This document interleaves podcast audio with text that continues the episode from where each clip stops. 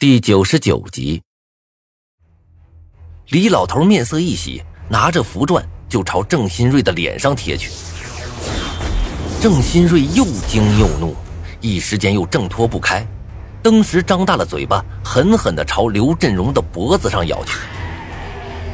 刘振荣和郑新瑞这两个人，现在就如同胶水般粘连着，几乎面对面。面对着郑新瑞这一嘴。又怎么躲得开？没有一丝声响，郑新瑞的嘴就已经扯住了刘振荣的脖子。刘振荣痛吼一声，手逐渐松了开来。也就是在这时，李老头终于赶到了，将那沓厚厚的符纸贴在了郑新瑞的额头上，如同时间静止了一般。郑新瑞不动了。惊怒的神色凝固在了脸上，被限制住了行动。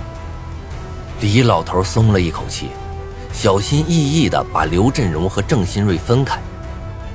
刘振荣捂着脖子，鲜血不断地从脖子处涌了出来，嘴上却依旧不干不净。混蛋，那家伙的牙还真够硬的，这家伙是属狗的吧？这么爱咬人。李老头笑了笑。擦了一把额头上的冷汗，心有余悸的说道：“啊，哎呀，这次多亏了你啊，小刘。哎呀，哎，要不是你的话，就真的麻烦喽。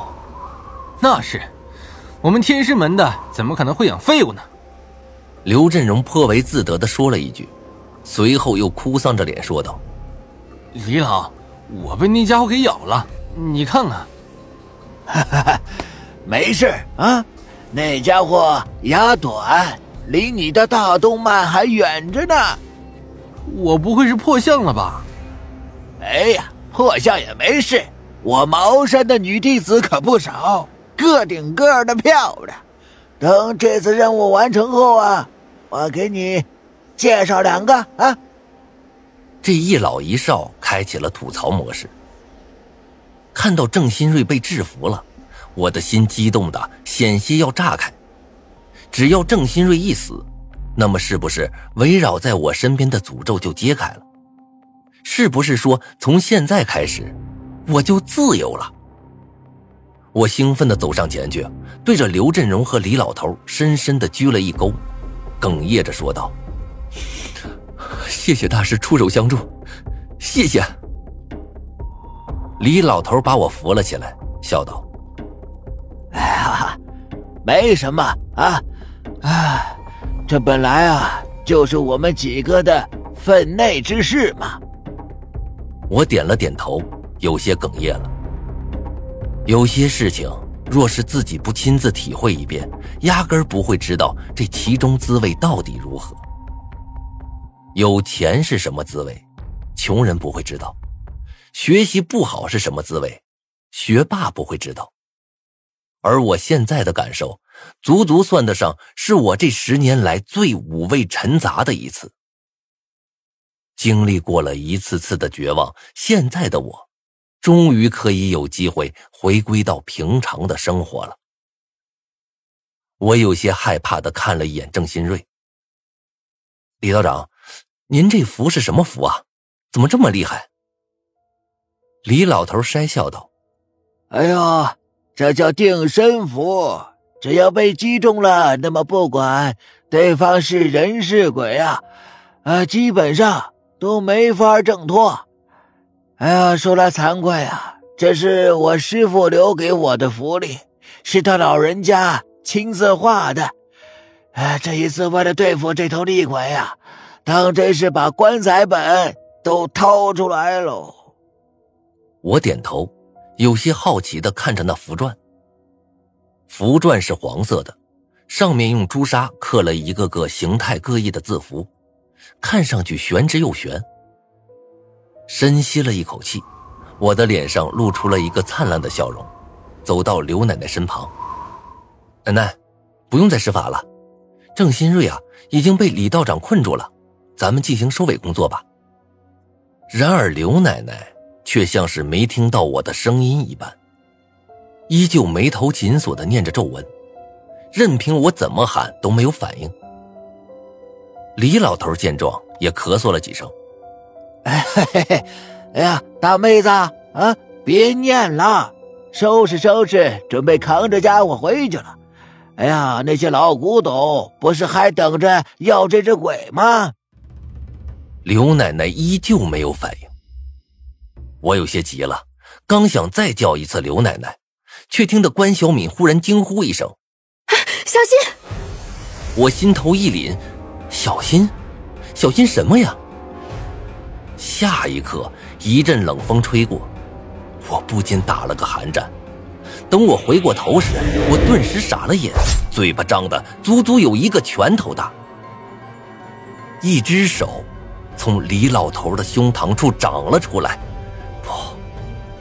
是有一只手掏穿了李老头的胸，在那只手上，一颗鲜活的心脏依旧在不停的跳动着，鲜血淋漓。那只手伸了回去。露出了一个贯通的大洞。李老头无力的看了眼胸口处的大洞，脸上露出了一丝遗憾的神情。下一刻，他倒在了地上。郑新瑞那恐怖的脸再次出现在了我们面前。我和刘振荣忍不住倒退了一步，脸上露出了绝望的神色。郑新瑞挑逗似的仰起头来。张开嘴，将心脏吸入嘴中，嚼得咯吱作响。听着那咀嚼声，我眼前一黑，险些晕了过去。哎呀，这老头真是浑身上下哪都老啊，连心脏都没有嚼头。看来我的大餐还是得着落在你们两个身上啊。郑新瑞狞笑一声，缓步朝我们走了过来。我惊恐的向后退着，绝望的心情溢于言表。现在李道长死了，我身边就剩下了刘奶奶和刘振荣。但是刘奶奶现在不知犯了什么疯，怎么叫她都不答应。而刘振荣也早已满身是伤。怎么办？该怎么办？我胡乱的思索着，郑新瑞一把扯下了额头上的符纸，揉成一团，狠狠砸到了李老头的身上，朝上面吐了一口唾沫。哈，呸！区区一张定身符也想封我？说出去，怕是要笑掉大牙。好了，现在轮到我表演了。哈！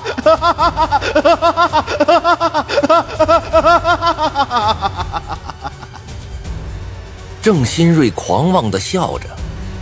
空气中一片死寂。眼下已经到了退无可退的地步。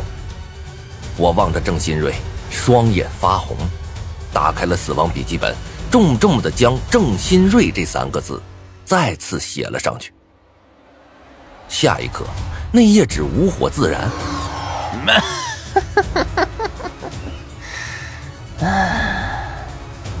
伴随着一声狞笑，一只厉鬼从空中缓缓浮现。和上一次不一样，这次他并没有直接冲向郑新瑞，反而面带古怪的看了我一眼，指着郑新瑞问道：“你想杀的是那个人吗？”我点头。咬牙切齿的说道：“我已经献祭了，赶紧去给我杀了他！”哎呀，杀他呀！啊，你在开玩笑吧？那家伙不是人，而是鬼呀，还是最强的鬼王！让我去杀他，我还不如自杀呢。那只鬼掐着腰，像是看傻子一般看着我。